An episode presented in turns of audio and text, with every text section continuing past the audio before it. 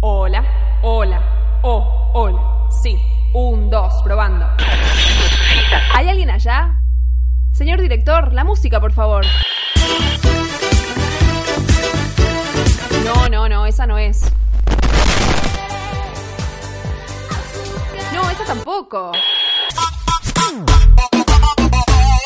No, esa tampoco. ¿Usted sabe qué es esto? Esto es BSO. Banda sonora original. Somos radio. Somos texto. Somos entrevistas. Somos experiencia. Somos BSO. Banda sonora original. Temporada 7. Escuchanos. Yo soy Vulcano. Léenos. Acompañanos. Siempre por www.bsoradio.com.ar. BSO. Una luz en el camino del cine.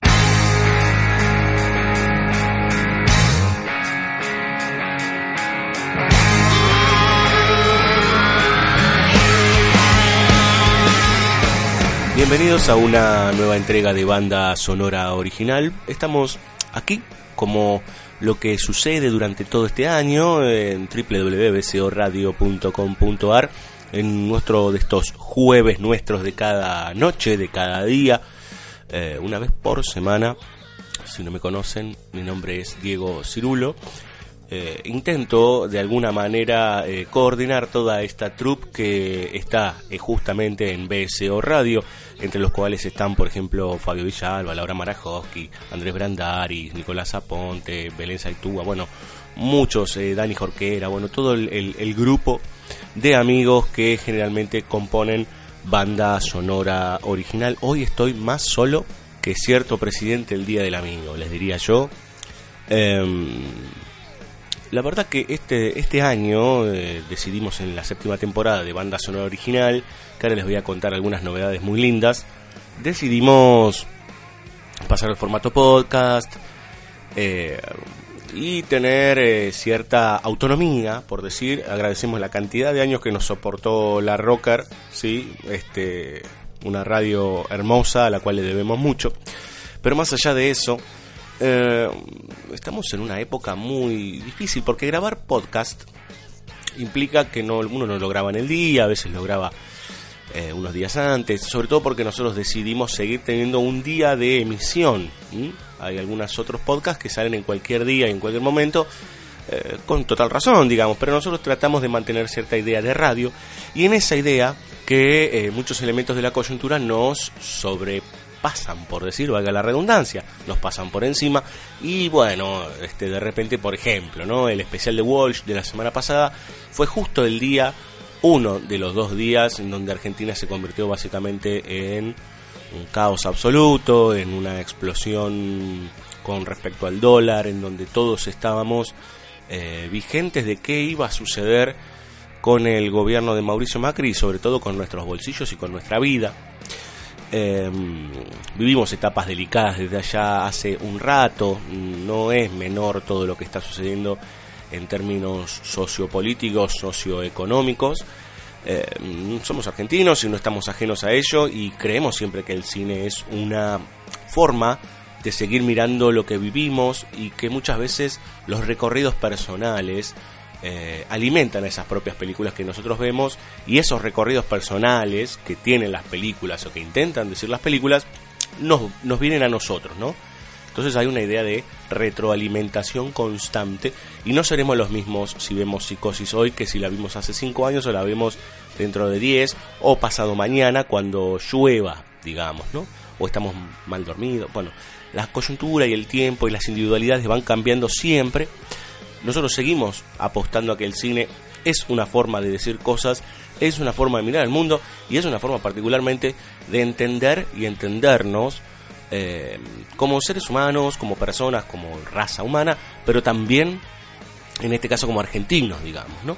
Y hay muchos elementos que son universales, que son bien típicos de, de, la humanidad, que uno cree que, sobre todo nosotros, ¿no? Los argentinos que tenemos esta loca idea de que somos inventores de todo, que somos los peores de todo, los mejores de todo, y que solo estas cosas que suceden en el país nos suceden a nosotros. Lo cual es una falacia tan grosera como eh, el otro día escuchaba a Felipe Piña diciendo, bueno, nosotros nos adjudicamos el dulce de leche, y es mentira, ¿no? Eh, tiene otros nombres en otros países y es lo mismo. Este, ni siquiera sabemos si lo creamos nosotros. Hay una, una especie de mito con respecto a eso y Juan Manuel de Rosas y bueno, un par de cuestiones ahí dando vueltas. Lo importante es que, volviendo a encauzarnos, es que probablemente cuando salga este podcast, o sea, hoy para ustedes, este jueves o días posteriores que estén escuchando, no sabemos en cuáles serán los destinos de este país. Eh, probablemente estemos saliendo, ¿no? O probablemente el Diego Cirulo que, o el productor de banda sonora original, cualquiera de ellos, esté subiendo el nuevo capítulo de podcast de BCO, en ese momento estará en una coyuntura completamente distinta que puede ser, no quiero decir una bomba atómica, digamos, ¿no? Pero puede ser completamente volátil y distinta a el momento en que yo estoy hablando aquí, digamos, ¿no? Son dos tiempos distintos. Pero, pero, pero, para no escaparnos, ni corrernos, ni hacernos los tontos, podríamos decir boludos, ¿no? Eh, hay que cuidarse ahora mucho con el idioma también, ¿no? Estamos, bueno, no solo estamos bajo la bota de un nuevo sistema neoliberal desde el 2016, sino que además estamos cada vez más sobre la bota de, del eufemismo, digamos, ¿no? Yo no sé si es eso sí es de nuestro país o si es algo que está sucediendo a nivel mundial, que particularmente tiene que ver con que eh, la gente se ofende muy fácil por cualquier cosa. Se indigna fácilmente por cualquier cosa. Realmente uno no entiende bien por qué. Vamos a tratar de entenderlo en este capítulo. Eh, Fabio Villalba cuando hago estos capítulos en solitario, eh, me dejó más solo que... Sí, otra vez, ¿no? me dijo, no, hacelo vos, papá. Yo te lo produzco, pero hacelo vos. Eh, dice que en estos capítulos me convierto en una especie de, de Kirchnerista o algo por el estilo. No soy ninguna de las dos cosas, digamos, ¿no? Eh, algún eh, filósofo del siglo XXI y siglo, parte del siglo XX dijo que el enemigo nos ve primero, entonces a veces nosotros seremos enemigos de alguno, qué sé yo. Eh, y tratamos de ver primero algunas cuestiones, entre ellas aquellos que tienen que ver con eh, las demostraciones de, la monstruosidad reinante que nos tienen a todos verdaderamente maniatados eh, en muchos sentidos. Si se quieren comunicar con nosotros, en este caso conmigo, arroba BCO Radio, nos buscan tanto en Twitter, Instagram o Facebook, son nuestros canales oficiales. Les damos muchísima, muchísima más pelota al Instagram y al Facebook, porque el Twitter está, mm, está funcionando, lo maneja nuestra queridísima amiga Laura Marajowski, que ella pone muchas noticias allí, pone cuestiones más coyunturales o relacionadas con movimientos cinéfilos o, del cine en general, pero eh, eh, ahí la, la, movida, no, por lo menos yo, no, soy muy ducho y trato de retraerme un poco más a las otras dos redes sociales que están un poco más relacionadas con la palabra y con la imagen o por mero capricho, digamos, ¿no?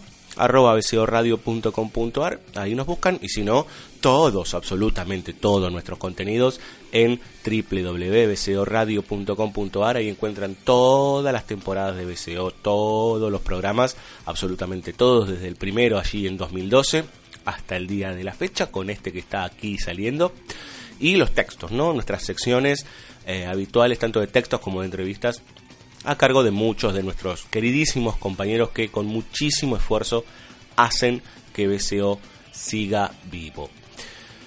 El tema de hoy, oh, bueno, el tema de hoy es, eh, en realidad está pensado, está elaborado y las películas están seleccionadas en función a, estos tiempos, digamos, ¿no? A estas últimas semanas, a, a la aparición mediática de varios tipos y a la aparición de movimientos, digamos, muy raros, muy extraños, o por lo menos uno le dice raros y extraños porque también se, se pone la cabeza abajo de, de la bota del eufemismo, digamos, ¿no?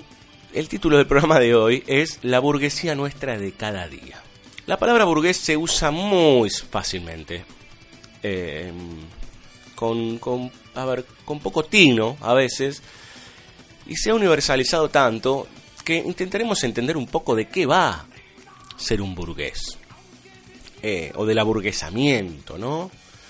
Eh, intentaremos a través de las películas entender un poco qué es esto y de allí disparar a algunos movimientos que se han construido en las últimas semanas, yo diría meses, que ya venían, ¿no? Obviamente, pero que de repente expresaron unas cosas en nuestro país que dan miedo, dan asco, dan pena, entre tantas otras sensaciones eh, que tiene uno como ciudadano, digamos, ¿no?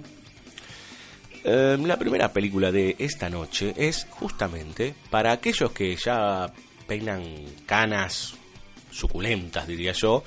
Es un burgués pequeño, pequeño, un burgués piccolo piccolo de 1977, hace 41 años, eh, de Mario Monicelli. Ya hemos hablado aquí de este director italiano, generalmente hacedor de comedia, de todo lo que nosotros entendemos como esa comedia a la italiana, Em, que tanto llegó a nuestro país, que tanto se consumió en, épocas donde no solo llegaba el cine hollywoodense normalmente a las salas argentinas, en el centro de Buenos Aires, por ejemplo, sino el cine europeo de todo tipo, digamos, ¿no? Los cineclubes brotando y explotando. No es que no los haya hoy, pero hoy las lógicas son otras, las cadenas, bueno.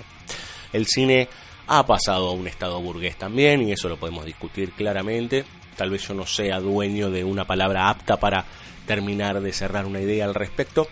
Pero lo cierto es que un, un burgués, me sale un burguese porque un burgués, pequeño pequeño, un burguese, piccolo piccolo, es la historia de un laburante de un ministerio.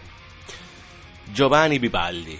Giovanni Vivaldi tiene a su esposa, que es Amalia Vivaldi, y a su eh, hijo, eh, Mario Vivaldi, ¿Quién es Giovanni Vivaldi? Bueno, nada más y nada menos que Alberto Sordi, un, actor muy reconocido, este, que estuvo en infinidad de películas de esas que les digo yo, ¿no? De la, de la comedia a la, a la italiana, que, que han pasado por un montón de, de salas en nuestra Argentina, ¿no? El alcalde, el guardia de la jirafita, bueno, un Country Prohibity, bueno, un montón de, de películas, un americano en Roma, bueno, tiene pilas este, de, películas que nosotros hemos visto con, eh, con Alberto Sordi.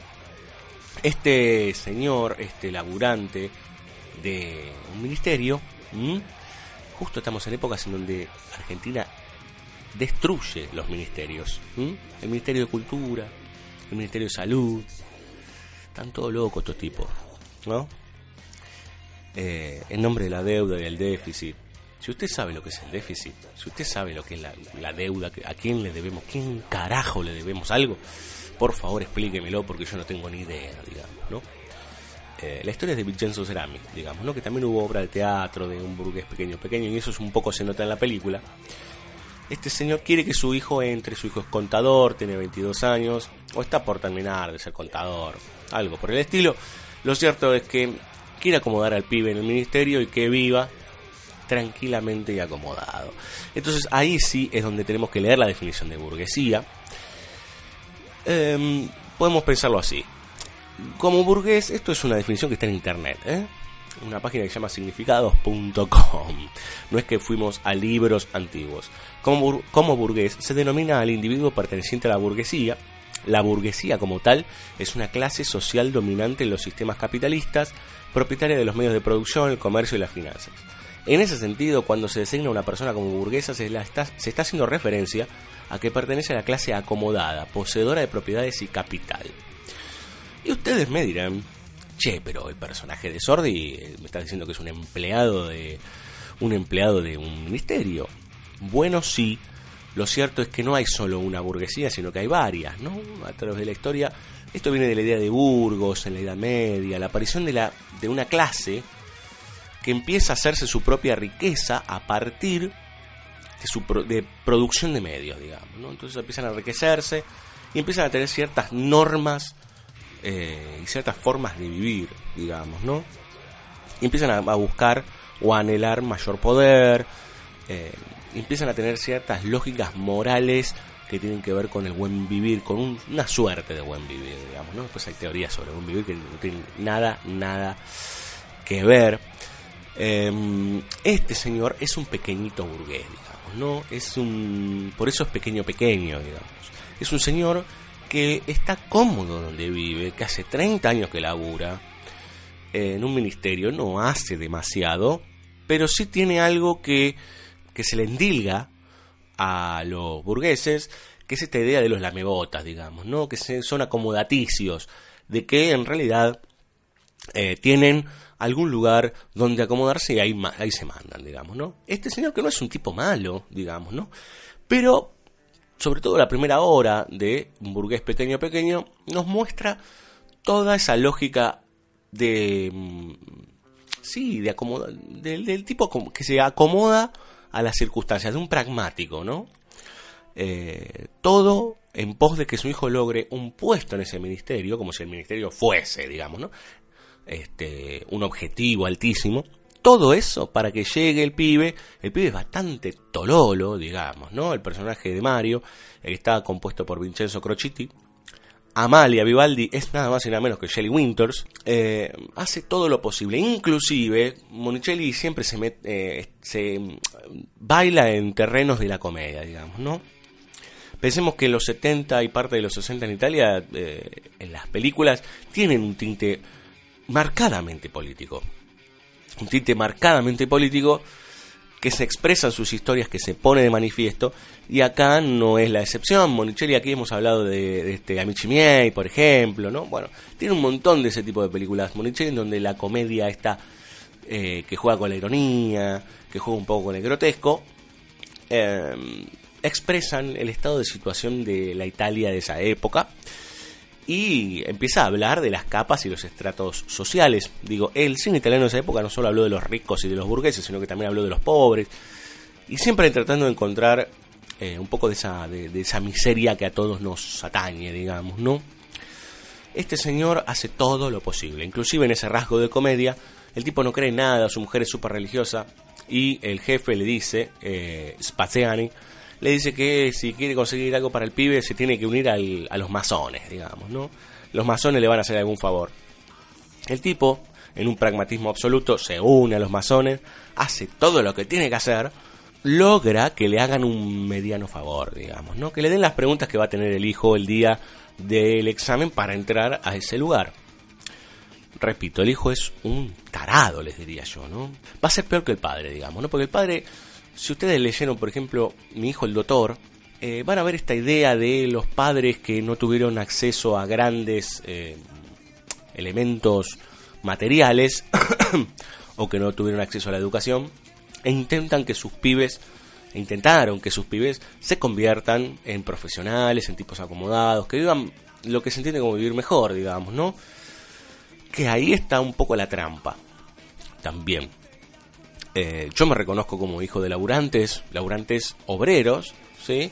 Eh, pero a su vez estos laburantes obreros con estudios secundarios en algunos casos universitarios o terciarios vienen de clases anteriores en que no tenían ni siquiera casi para morfar, digamos, ¿no?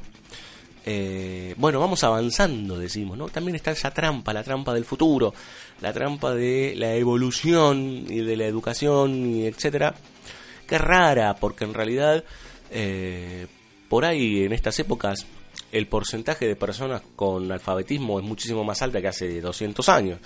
Pero los, los este, designios del mundo, el destino de nuestro, de nuestro planeta parece que está cada vez peor, digamos, ¿no? Em, está bien, hoy nos morimos mucho más, eh, más viejos. Y bueno, ¿y qué? Digamos, ¿no?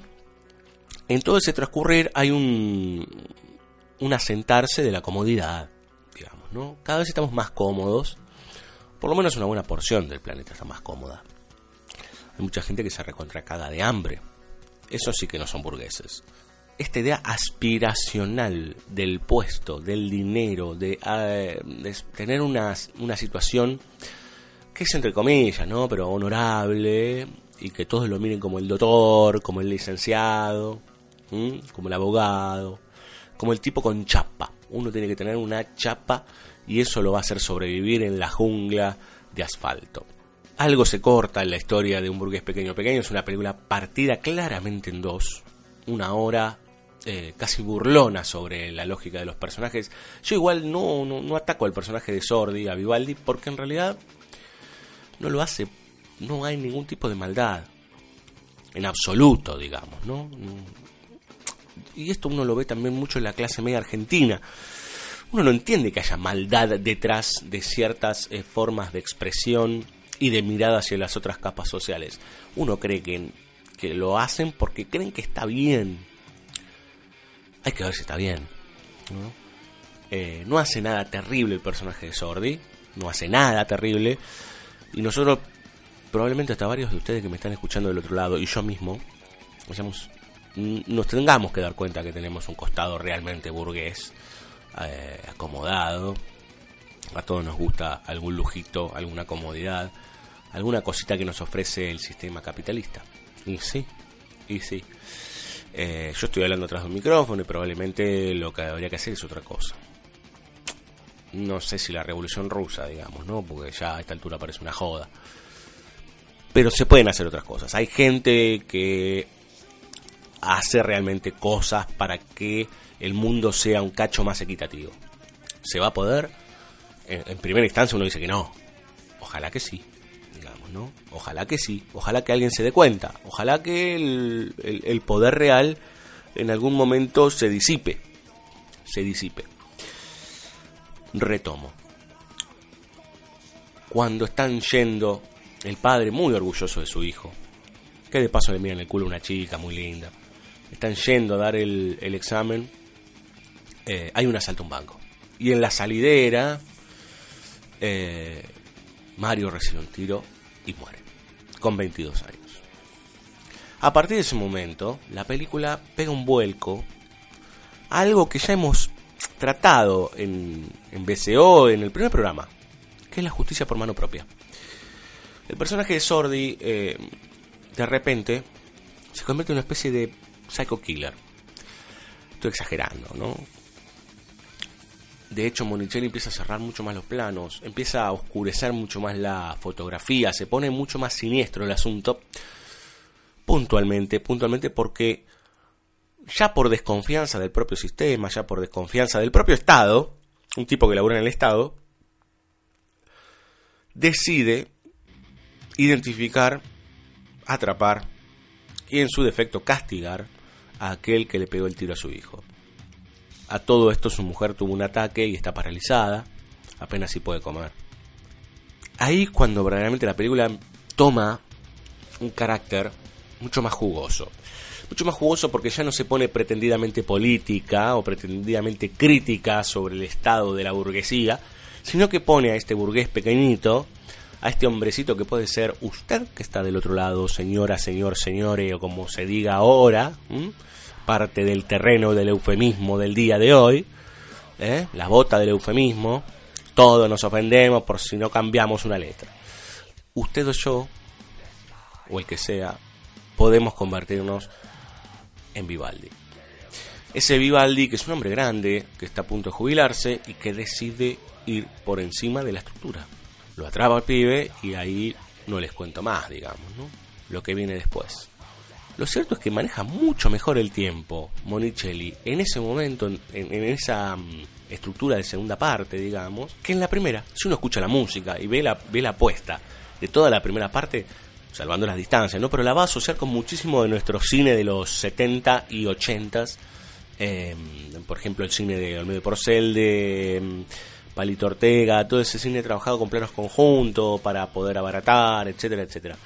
En la segunda instancia, en la segunda parte de la película la cosa cambia brutalmente. Y ahí es donde uno empieza a encontrar rasgos de thriller. Y este burgués, este hombrecito, este pequeño Giovanni, que es Juan para nosotros, ¿no? Juan Vivillo, Juan Vivaldi, ¿no? Y ese tomar cartas en el asunto es muy brutal, es muy oscuro. Y uno se pregunta, yo creo que a cada rato en la película, pero más profundamente en la segunda instancia, si uno se puede identificar con este tipo.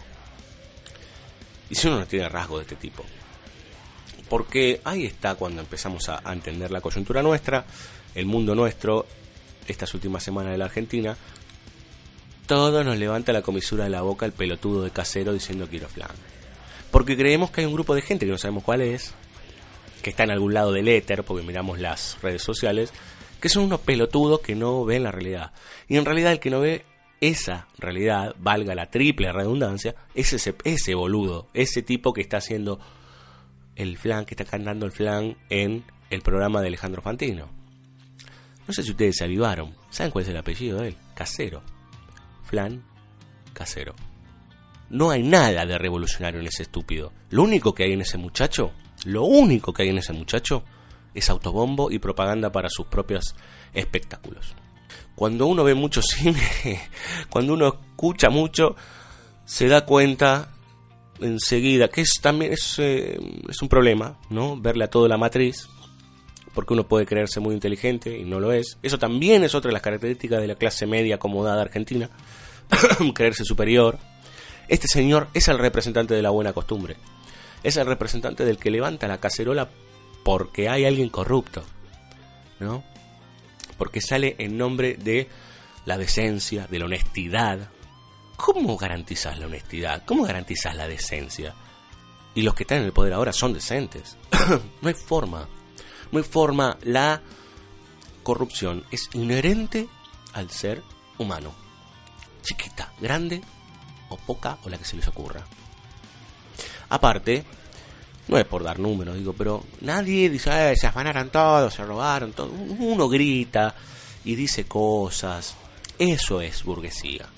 Desde el sillón, tomando un BAT 69, que no es ni tan caro ni tan barato, diciendo que este país tiene problemas por los zurdos, o por, por los kirchneristas, o por lo que sea. Y uno no hace nada. Y uno se pone, uno, yo me tengo que agregar, me tengo que agregar, porque esto es una autocrítica a la clase media argentina, eh, una crítica a la clase media argentina.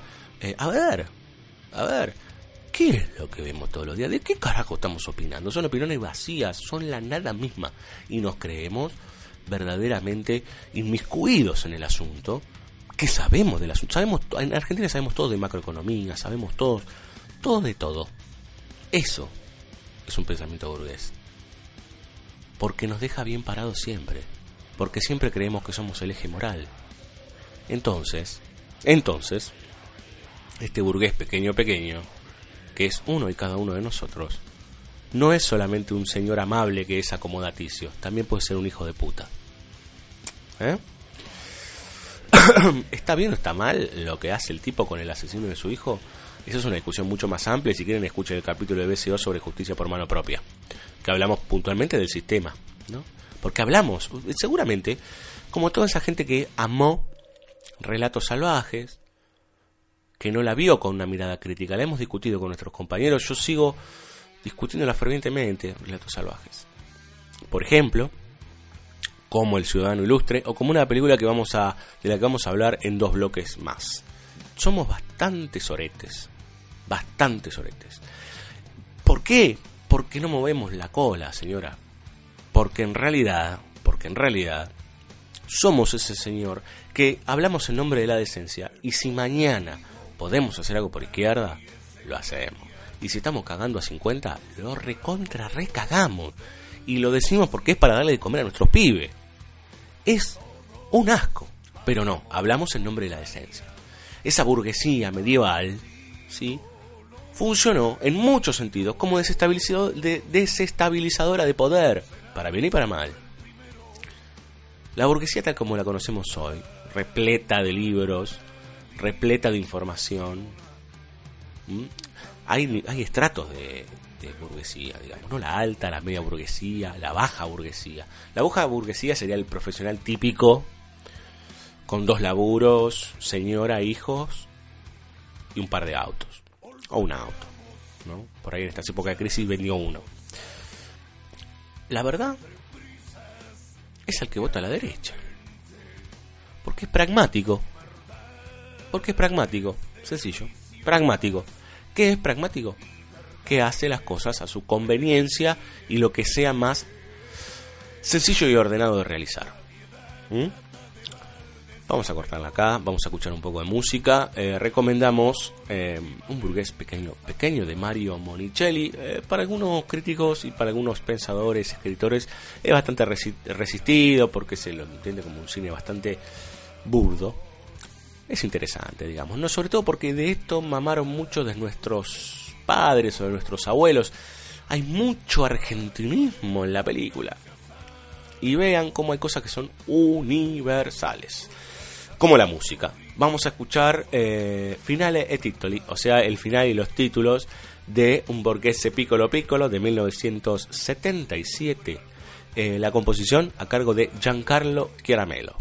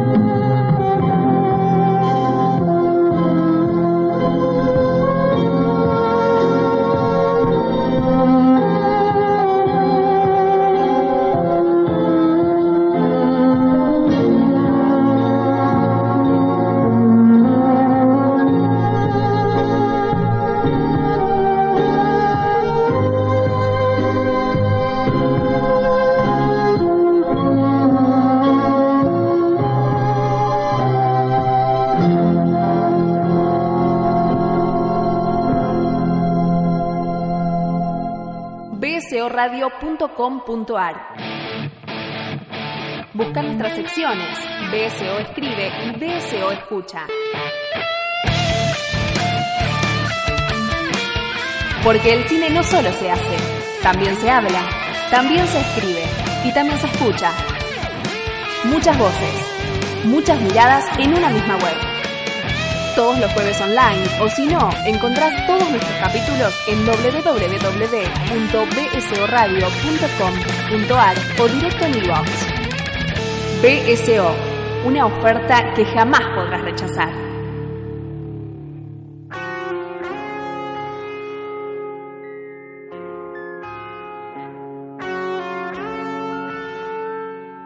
Así bajaba yo, pues, la escalera de mi sotabanco estas penosas escaleras de la tierra extraña, estas escaleras burguesas, cepilladas y limpias, de una decadentísima casa de alquiler para tres familias, junto a cuyo tejado tenía yo mi celda.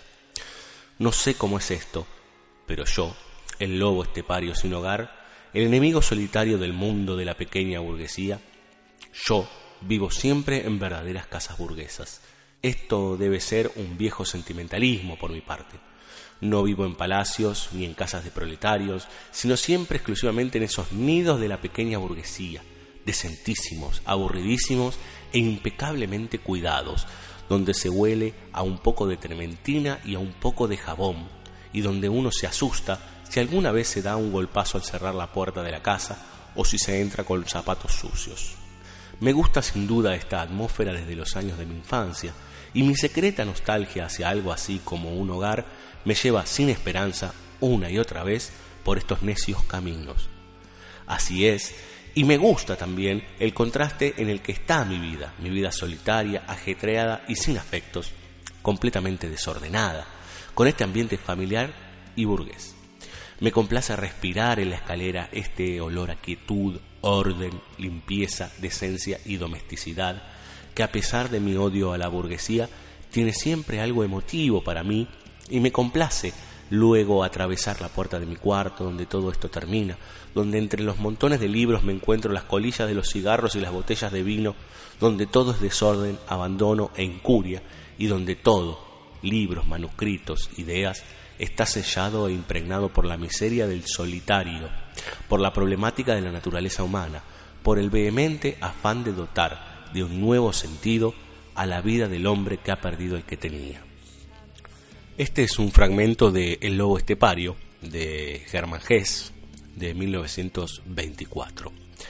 Tal vez es un poco extremo el amigo Hess, pero comparte ciertas ideas de esto del orden, del progreso, de la limpieza, del bienestar, ¿no? Ciertos conceptos que se fueron trastocando, que se fueron pervirtiendo en función de un orden mundial, digamos, ¿no? Cuanto más cómodos y más encerraditos ¿eh? y más este y con mejor vida digamos mejor estamos y mejor nos sentimos y que se cague el otro Luis Buñuel otro señor este de estos que le gustaba ir con los talón, los tapones con los tapones de punta eh, dirigió en el año 1972 el discreto encanto de la burguesía perdón 1973 es interesante, porque Buñuel era un burgués de alguna manera. A todos nos toca un pedazo de burguesía, por lo menos aquellos que más o menos tenemos un mínimo nivel de vida. Em, pero él se, emperró, digamos, ¿no? Él tuvo toda una etapa, sobre todo la última, o los últimos 15, 20 años, en donde tiró toda la artillería contra el burgués. Alto, medio y bajo burgués. Y en este caso, en este caso, le dio directamente a la alta burguesía. Aquellos señores eh, de buen vestir, de buenas casas, que tienen un cargo en, por ejemplo, una cancillería, tipos que eh, viven bien, son en efecto buenos y que están completamente alejados, alejados de la realidad que eh, del día a día, digamos, ¿no? De la calle, del mundo, del país o de lo que sea. Nos encontramos con seis personajes, dos parejas y dos personajes solteros, por decir de alguna manera. Y no es extraño ver en Buñuel que los que los empuja de alguna manera a una situación, no sé si surrealista, pero sí de ensueño y por momentos de, recuerdo. La película está, va progresivamente, dura una hora 40, va progresivamente eh, poniéndose cada vez más, más enrarecida. Los personajes van teniendo sueños y en esos sueños generalmente lo que sucede es que su estatus se deteriora o su estatus se convierte en algo degradante el personaje de Fernando Rey, que es un señor de la República de Miranda, está tomado lo de Miranda de una situación muy particular que si ustedes quieren pueden investigar eh, sobre eh, Miranda en España. Fernando Rey es un, actor que estuvo muchas veces en películas de, Buñuel, caso puntual Viridiana, una gran película de este director. Está este personaje que es un diplomático. Después hay un par de tipos que no sabemos de qué laburan, y entre idas y vueltas, la película lo que construye es que nunca se pueden juntar a cenar. ¿No? Eh, de alguna manera u otra, cada cena se encuentra interrumpida por algo. Pero eso se va extrañando, extrañando, extrañando, entra en un terreno semi-surreal, en donde eh, de repente cada uno de esos sueños es una interrupción o una mm, deconstrucción de ese, ese buen vivir que tienen estos burgueses, eh, hermosos todos, pero a la vez brutalmente feos, digamos, ¿no? Y se tiran bosta entre ellos. El personaje de Rey se acuesta con la mujer de Paul Franqueur, que es otro que está por ahí dando vueltas. Eh, está Jean-Pierre Cassel, el papá, ¿sí? de Vincent Cassel, que lo conocemos todos en la actualidad. Eh, todos ellos como que nunca tienen buenos modales, tienen buenas formas de hablar, son educados, pero por atrás está toda la mugre. De hecho, a los 15 minutos de película nos enteramos que este tipo, eh, don Rafael Acosta, el personaje de Fernando Rey, vende falopa. Vende falopa en su oficina. Y vienen los tipos importantes, le traen plata y hacen tráfico. ¿No? Eh, los hombres de bien, digamos, ¿no? Entonces cuando nos comemos ese discurso muchas veces de que la falopa y de que la, las drogas, la droga, como se dice en nuestro país, la droga, la droga eh, está en manos de malavidos y de malas gentes, en realidad es un poco más complejo el asunto, ¿no? el tema de los estupefacientes es un poco más difícil. Eh, acá se ha llegado a hablar en Argentina de que han subvencionado algunas campañas, no precisamente de la derecha. Entonces, eh, es, mucho más complejo que eso. Y Buñuel con su, junto con Jean-Paul Carrier, eh, Jean-Claude Carrier, digamos, ¿no? Que es este otro, un guionista que estuvo mucho tiempo con él también. Son muy ácidos y van al hueso. No les importa nada. La película tiene un costado eh, delirante por esta cuestión surrealista, pero por otro lado también lo que tiene es una agudeza sobre ciertos estratos de poder que les tiran con todo, digamos, ¿no? Entonces está el cura, hay un obispo que es muy interesante porque eh, toca todos los lugares de poder. Toca, por ejemplo, mm, a los militares, toca a los políticos, toca a los empresarios, toca a los curas. Eh, hay un obispo em, que, que eh, se ofrece, porque la iglesia ha cambiado su pensamiento en esa época, en el 70, y que los obispos y los curas deben laburar ¿no? hacer algún oficio. Y este viene de jardinero, una casa, esta casa burguesa, este, de Delphine Seyrig, este, y ahí este, hace de jardinero, qué sé yo, y todos tienen un pasado bastante raro, oscuro, trágico. A Buñuel también siempre le gusta coquetear con la muerte y con ciertas situaciones de violencia sexual. Entonces muchos de ellos, o algunos de ellos, eh, tienen un pasado medio tortuoso. Uno de ellos es este obispo, que nunca supo quiénes mataron a sus padres, que eran dos burgueses. ¿no? Nunca supo. Hasta que se entera. Y cuando se entera, este obispo, este hombre de bien, eh, no tiene mejor idea que meter un escopetazo, digamos, a, em, a su, este, al asesino de sus padres, digamos. Un tipo que en realidad es un pobre tipo que lo trataban muy mal. Y que sus padres eran tiránicos. Lo trataban como una bestia. Y él los asesinó. Entonces te viene le da la excomunión, o sea, le, termina de dar el perdón final antes de que se muera, está muy enfermo, y después le mete un escopetazo, digamos, ¿no? Se escuda Buñuel de alguna manera en que todo tiene que ver con algunos sueños o ensoñaciones de los personajes que en esa situación de inestabilidad propia o de inseguridad van armando estas eh, estructuras imaginarias, digamos, ¿no? Pero también en el medio de recuerdos hay fantasmas que aparecen fantasmas de algunos personajes laterales, sobre todo militares, soldados y policías, lo cual es muy raro. Buñuel va y Carriera, ambos dos van, eh, salen, hacen la plancha, digamos, ¿no? no la plancha de acostarse, sino que van con la plancha, como en el fútbol, hacia muchos de los elementos que en general el, burgués, el burgués cree que es lo correcto en, términos del orden, digamos, ¿no? O sea, pasa algo y vamos a la policía, como si la policía fuese el verdadero orden, digamos, ¿no? Nos sentimos mal si somos creyentes y vamos a una iglesia y creemos que ese hombre que está ahí del otro lado del, del confesionario será aquel que nos dé el perdón divino. Bueno, ese tipo puede ser un gran pecador igual que nosotros. Bueno, toda esta cuestión de la cáscara, de mostrarse, de, de sostener cierto estatus de, de cómo mostrarse hacia los demás, hacia la sociedad, de presentarse frente a. Entonces Buñuel es un, en ese sentido, es un viejo zorro que lo que quiere es pegarle brutalmente al, al sistema, al, al status quo, por decirlo de alguna manera.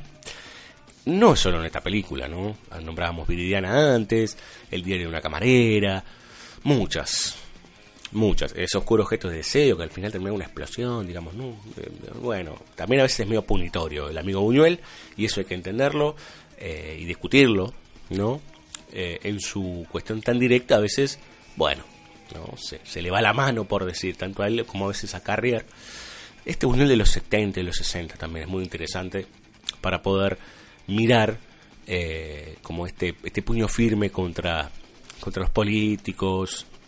Pero el político, no porque la política esté mal, sino por el tipo que tomó un lugar de poder político, como muchos de los que están en este país ahora, que vienen de ser CEOs o que vienen de ser graduados en Harvard y todas esas este, sandeces, y no tienen ningún tipo de intención de manejar o de conducir o de ser líderes puntualmente eh, de, de, una nación para que tenga un mayor bienestar. Sirven a otros propósitos, sirven a otras cuestiones que están muy alejadas del hombre de a pie que toma el 36 todos los días, que dicho sea de paso estuvo como dos meses parado. Muchas cuestiones están paradas en este país, ¿no?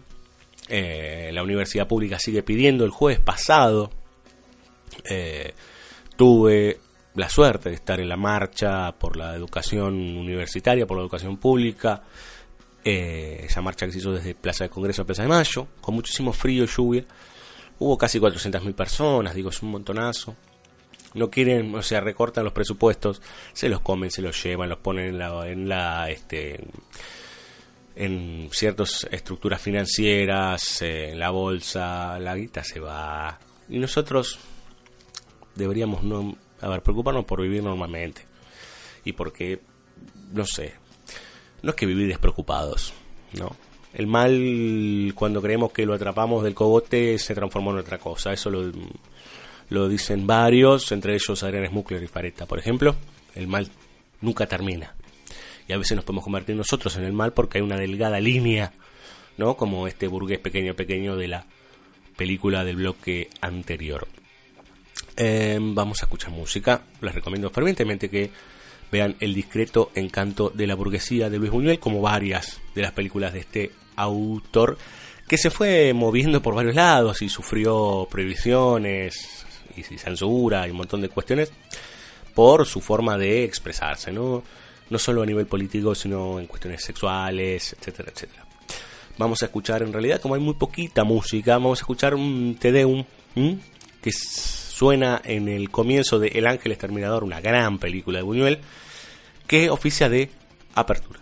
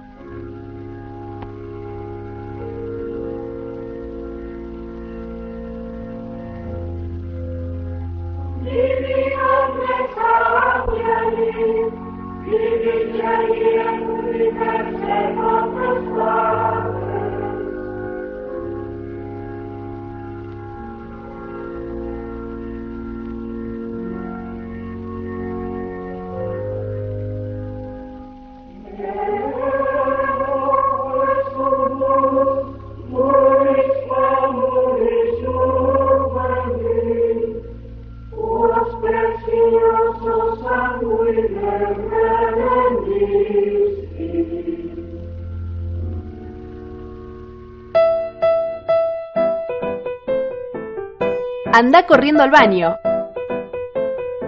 Ya regresa BSO. Banda sonora original.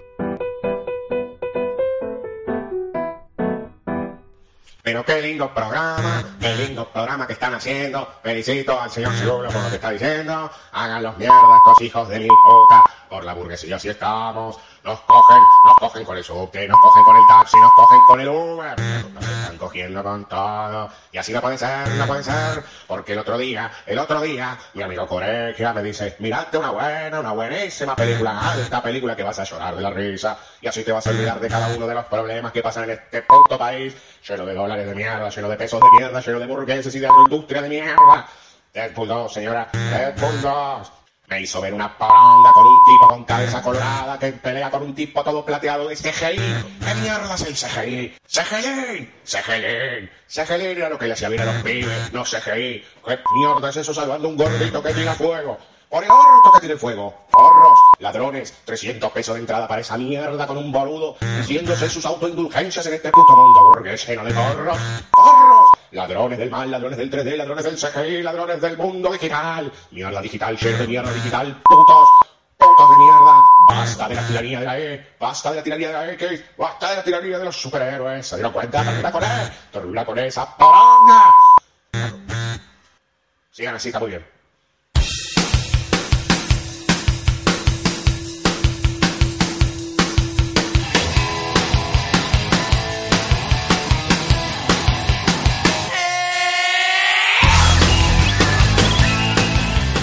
Bueno, eh, tercer bloque de banda sonora original. Escuchamos a nuestro oyente número uno, que está loco y que esta vez se la agarró con Deadpool. Bueno, yo también estoy de acuerdo. Deadpool 2 es muy mala. Pero bueno, no vamos a entrar en ese terreno porque no, no tiene demasiado, la verdad, demasiado asidero esa película. Le agradecemos a este señor sin nombre que nos acompañe. Lo cierto es que última película de la noche, tercera, tercer largometraje, podremos decir, mi obra maestra eh, de este año, de hace muy poquito, hace menos de 20 días que se estrenó esta película de Gastón Duprat. Yo tomé la decisión de hablar de esta película porque no van a escuchar palabras muy benevolentes. Tomé la decisión porque yo creo que los Duprat, eh, en realidad Connie Duprat, esta dupla, directores productores, son parte de esa lógica muy típica de la Argentina, de el muchacho profesional de clase media. Le hablan al hombre profesional de familia de clase media, pero no, no, le, no lo ponen a discutir. Son beneplácitos y son funcionales a ciertas lógicas de pensamiento y de poder que se han establecido puntualmente desde el año 2015 para acá.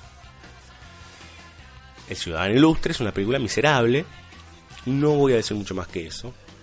Eh, tengo pruebas serias de que al profesional promedio, ¿sí? que gana 40 lucas por mes, 45, no sé, como hoy, hoy, este jueves de no sé cuánto estará el dólar. Estamos todos como unos boludos mirando cómo sube y baja el dólar. No sabemos si ya estalló el país, no sabemos.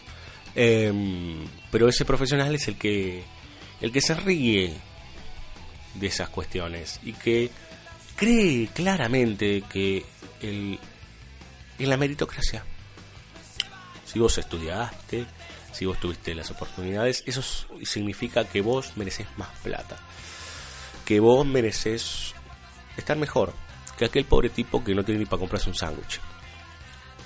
Que lo primero que le ofrecieron a ese tipo por ahí es falopa antes que comer, que le ofrecieron un arma antes que laburar, o tener un laburito, algo, o estudiar, ¿no? Algunos dicen que el capitalismo se hace con pobres. No puede no haber pobres, si no, no serviría. Algunos tienen el capital y otros no. Uno tiene los medios de producción y los otros no. Bueno, es la avenida ancha del medio de los profesionales. Que la tienen y no la tienen, digamos, ¿no? Que por ahí viene uno y le saca un cacho a la manija, después se la devuelve. Pero quieren tenerla la manija. Quieren tenerla claramente. Eh, y si pueden tener cinco casas, mejor. Y si pueden tener cinco autos, mejor. Y si pueden tener todo, mejor. ¿No? Y mi obra maestra es una mirada licuada, podríamos decir, de eso. La historia, no voy a contar mucho porque es una película muy reciente, pero la historia cuenta sobre dos personajes, uno encarnado por Guillermo Franchella y el otro por Luis Brandoni. Si usted tiene un poquito de lectura de coyuntura, usted sabe de qué habla Luis Brandoni. ¿Eh? uno de los radicales más acomodaticios que uno vio en la vida. Estuvo con Alfonsín y está con estos. Digo, no son los extremos, pero más o menos, digamos, ¿no? ¿No? Bueno, no importa.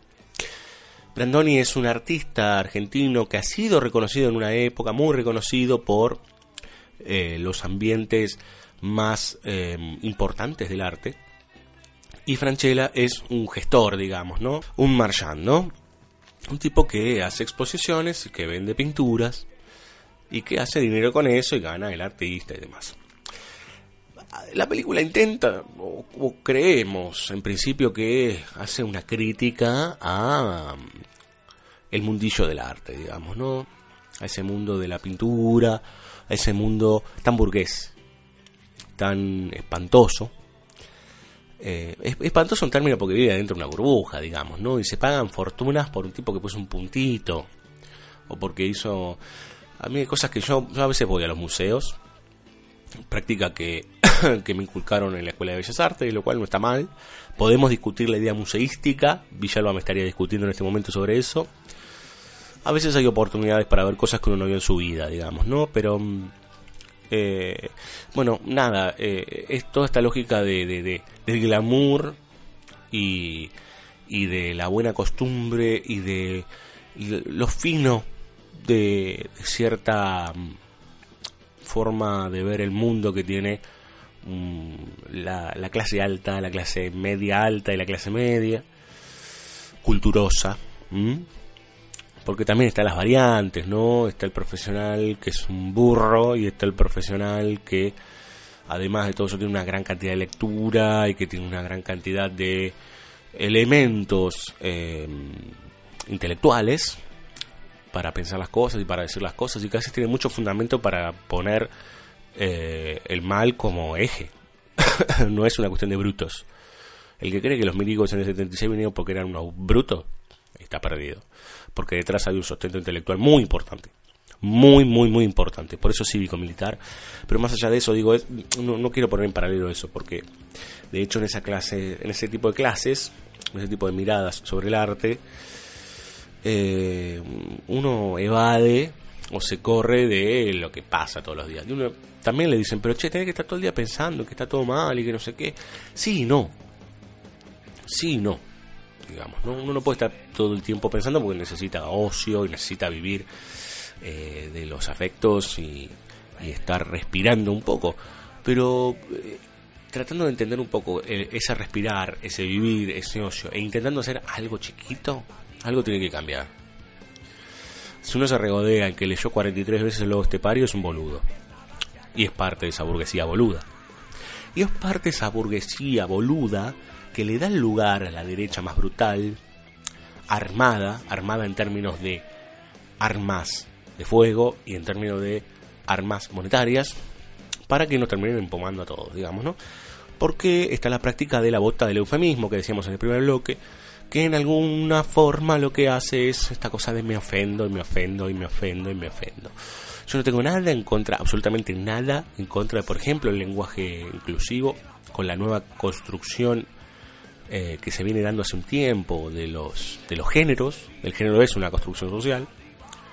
El tema es que se da tanta vuelta sobre eso, si estás a favor o en contra. Y hay tanto mm, enojo y tanto encono con eso, que mientras tanto, mientras tanto, a los que sufren verdaderamente de problemas de con respecto a su género, problemas que tienen que ver con la discriminación, eso no los afecta ni más ni menos. Nada. Nada los afecta. Y no los afecta porque en principio los están maltratando físicamente. Están teniendo problemas psicológicos graves. No es si ponemos la E o la X. No ese es el problema. Eso viene después. Eso viene después. Porque aquel que se pone como un loco con eso, de cualquiera de los dos lados, se convierte en un intolerante, se queda en ese lugar de intolerancia y hasta se pone en el mismo lugar de aquellos que operan en contra de los que tienen, eh, no sé, antes se decía disforia de género, ahora es alguna alternativa de género, que no se dice ni hombre ni mujer, digamos, o que no se dice macho y hembra, digamos, bueno, es muy difícil hablar entonces, mientras estamos como unos boludos dando vuelta con eso, pasan estas cosas. Pasan estas películas. Porque esta película, así como les digo, de este universo que es el universo del nubepedismo, de cierta idea del arte, pone en evidencia que en realidad lo que hay que hacer es cagarlos a todos. No voy a decir mucho más, pero la película empieza con Franchella diciendo qué lindo que es Buenos Aires. Escuchen, ¿eh? Si esto no es propaganda para de la ciudad, cerrame la puerta. Es qué lindo que es Buenos Aires. ¿No? Es como es brutal y es distinguida a la vez. Es un poco de París y es un poco de, no sé, yo que dice Calcuta, ponele. Eso arriba de un Audi, un Audi, ¿sí? Con unas tomas de publicidad que no se pueden creer. Mezcladas con algo medio documental, muy típico de Connie Duprat. Es una joda. ¿Eh? Eh, está el texto de nuestro amigo Sebastián Gentile sobre esta película, en donde le, pega mucho más fuerte, digamos, ¿no? Pero es una película que te dice que, que en realidad lo que tenés que hacer es ser un forro. La película, en toda su parábola, te dice, lo mejor que podés hacer es ser un forro. Un hijo de puta. Perdón, tampoco puedo ser hijo de puta porque se ofenden algunos, ¿no? ¿Entienden a dónde voy? Yo no soy dueño de nada, de ningún tipo de palabra ni de nada. Leí algunos libros con suerte, vi algunas películas con suerte. Esto es lo que creo yo nada más. ¿Sí? Me hago cargo. pero hoy ya ni siquiera se puede insultar, porque insultar. Antes porque era mucho serio. Ahora porque todo es insultante hacia no sé dónde. Y en el medio pasan estas cosas, nos pasan de largo y decimos, es una película. Es una película. ¿eh? Como Ciudadano Ilustre. Una película. No. No. No. O sea, eh, no. Digamos, ¿no? Nos preocupamos por lo que decimos todos los días, pero muchas veces vamos al cine como unos boludos. Y decimos, qué bien que está Franchella, ¿eh? Qué bien que está Brandoni. Que de hecho están bien los dos. Está muy bien dirigida la película en general. Mucho mejor que Ciudadano Ilustre. Mucho mejor. Con una infraestructura, con una cantidad de, de productoras encima que no les puedo ni explicar. Entre ellos, Grupo Clarín. ¿Eh? Si estos, este tipo de expresiones no son como una gran bola de autosatisfacción burguesa, empresarial, profesional, como ustedes se les cante decirle, ¿dónde está? Porque las redes sociales, ¿qué? ¿Qué las redes sociales son un chiste? Vamos, ustedes leen un comentario de cualquier video de YouTube. Son todos, ¿qué? ¿cómo puede ser que haya tanta gente odiando? Es un chamuncio, ¿no? Como hacía Capullo con el cacas y con todo eso. Chica Internet y demás. ¿Eh? Entonces, esta película que habla de cómo estafar a través de la pintura es muy. O sea, si ven el tráiler, enseguida se dan cuenta. Enseguida, ¿qué es lo que va a pasar? ¿Qué es lo que va a pasar? Porque no es engañar al sistema. Si uno engañase al sistema, en ese modo ilusorio de engaño, como dice Krasinski, por ejemplo, bueno, a ver qué haces. A ver qué haces. Esto no es engañar al sistema. Esto es aprovechar el sistema y hacerse rico. Hacerse, engañar al sistema, hacerse rico y encima hacerse el piola. Soy un pija. ¿Mm? No voy a hablar mucho más. Eh, yo me imagino que también dicen que el infierno está lleno de gente con buenas intenciones, ¿no? Pero me imagino que la película debe estar hecha con las mejores de las intenciones, supongo. Lo cierto es que no, quiero entrar en, en, mi costado burgués, pero ¿qué valores propina esto? ¿Qué costado moral te propone? ¿No? Una película que te dice, cagar a la gente está bueno. Porque le saca guita a los ricos. Está bien, bueno. ¿Y entonces qué hace con eso? Nada. Me enriquezco yo me vuelvo uno de ellos. ¿Qué onda? ¿No? ¿Qué onda?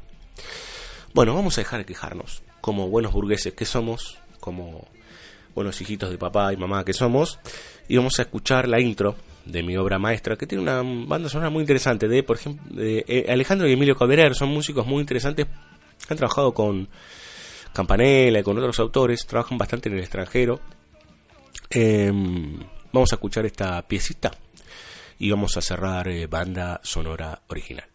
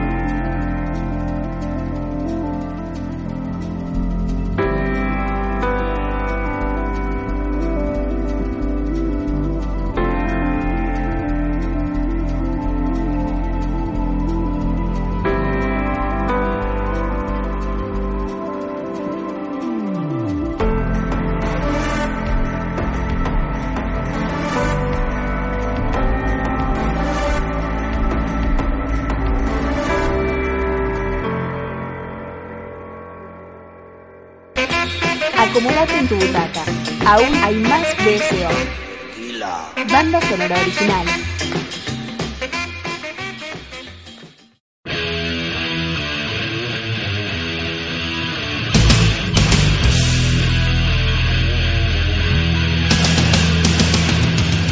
Muy bien, suena un poco de rock pesado, de heavy metal en banda sonora original. Significa que nos estamos yendo, nos estamos retirando, nos las estamos tomando para seguir nuestra vida burguesa, acomodada. Este, ahora me iré a comer una milanesa con papas fritas mientras miro, miro cómo sube el dólar.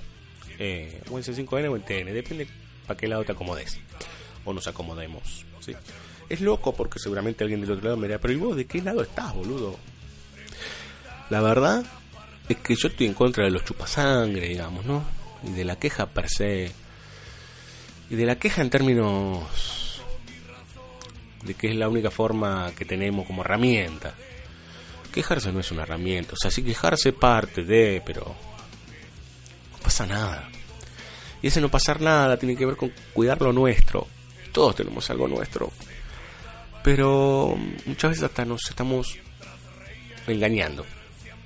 Entonces, por ahí, qué sé yo. Supuestamente lee más gente libros ahora que antes. El tema es qué libros y cómo. Y cómo influyen. O sea, si vos lees el estepario como algo recreativo, o lees Platón de forma recreativa, bueno, papá, qué sé yo. Para eso leí los chistes de bazooka. Eh, después veremos. A mí me pasa que en mi trabajo, yo soy montajista. Bueno, he trabajado con un montón de empresas. ¿Qué voy a hacer? ¿Son parte de todo esto que estoy diciendo? Sí. ¿Yo soy cómplice? Sí.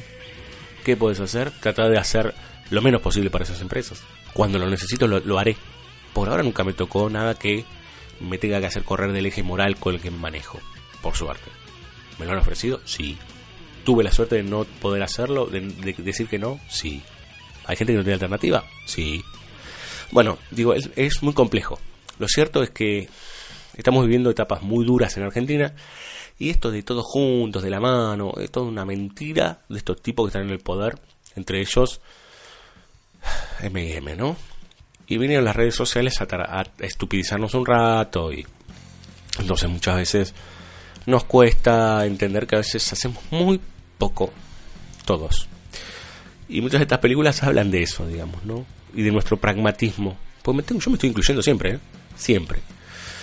Eh, no soy superior a nadie y creo, disculpen esta cosa como medio estúpida que tengo de estar hablando delante de un micrófono un jueves a la noche, o un jueves a la noche para ustedes, eh, intentando pensar esto, pero sí que, bueno, que démosle la oportunidad a aquellas producciones eh, literarias, cinematográficas, musicales, démosle la oportunidad de entenderlas, digerirlas y pensar junto a ellas, o debatirlas, o decir que no, o decir que sí, buscar convicciones, digamos, ¿no?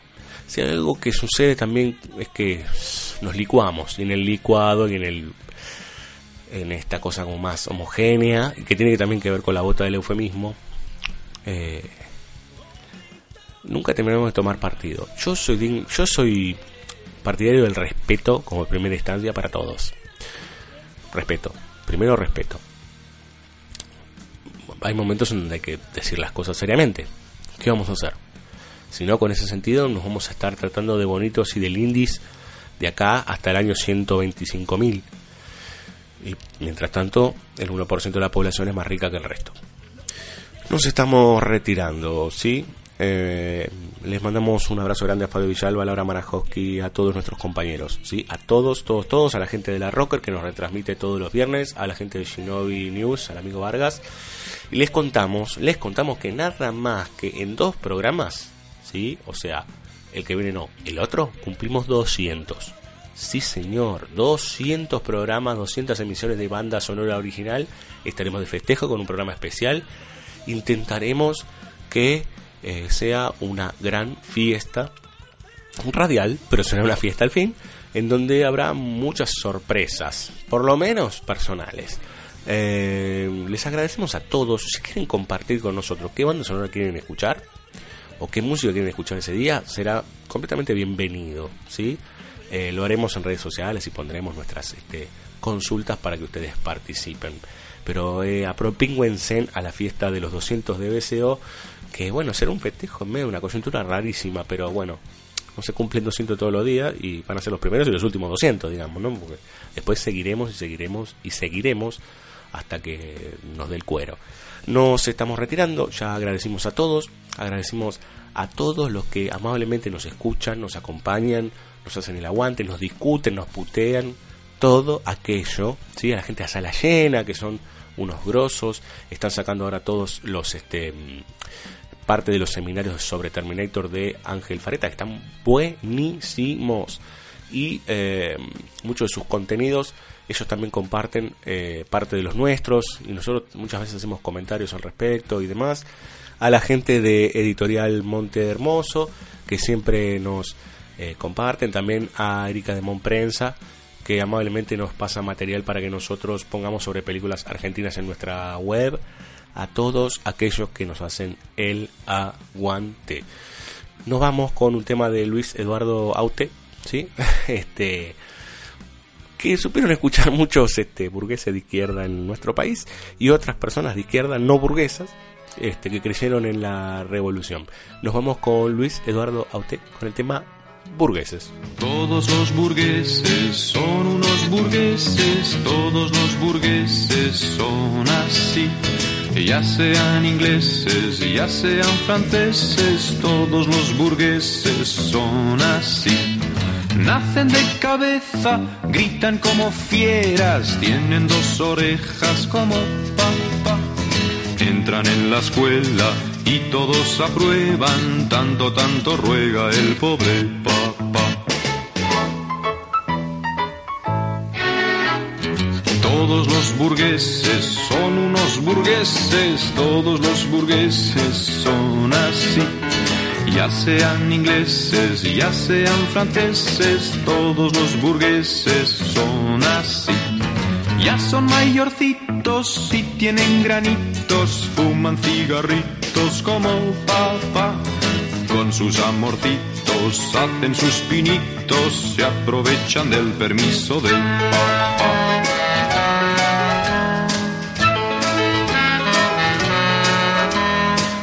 Todos los burgueses son unos burgueses, todos los burgueses son así. Ya sean ingleses, ya sean franceses, todos los burgueses son así. Buscan ligues suecos, echan novia serio, van con coche nuevo que les dio papá. Pronto el casamiento y los hijos luego, pues todo el dinero viene de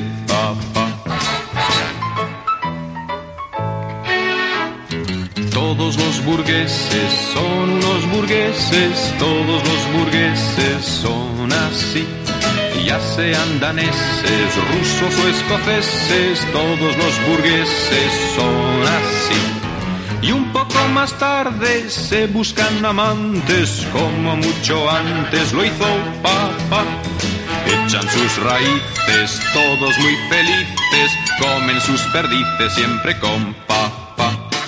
Todos los burgueses son unos burgueses, todos los burgueses son así.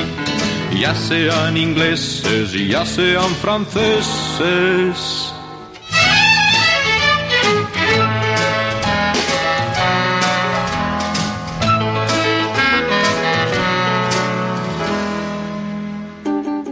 Nos vamos. Hasta la próxima. Como siempre, a la misma batidora por el mismo Vaticanal.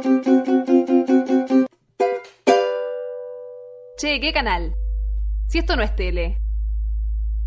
No, pero... Ay, qué cara duras. Hoy la gente compra cualquier cosa. Búscanos en la web www.bsoradio.com.ar o en las redes sociales como BSO Radio. BSO. Reflexión y cine. Todo en el mismo lugar. Insisto, qué caraduras.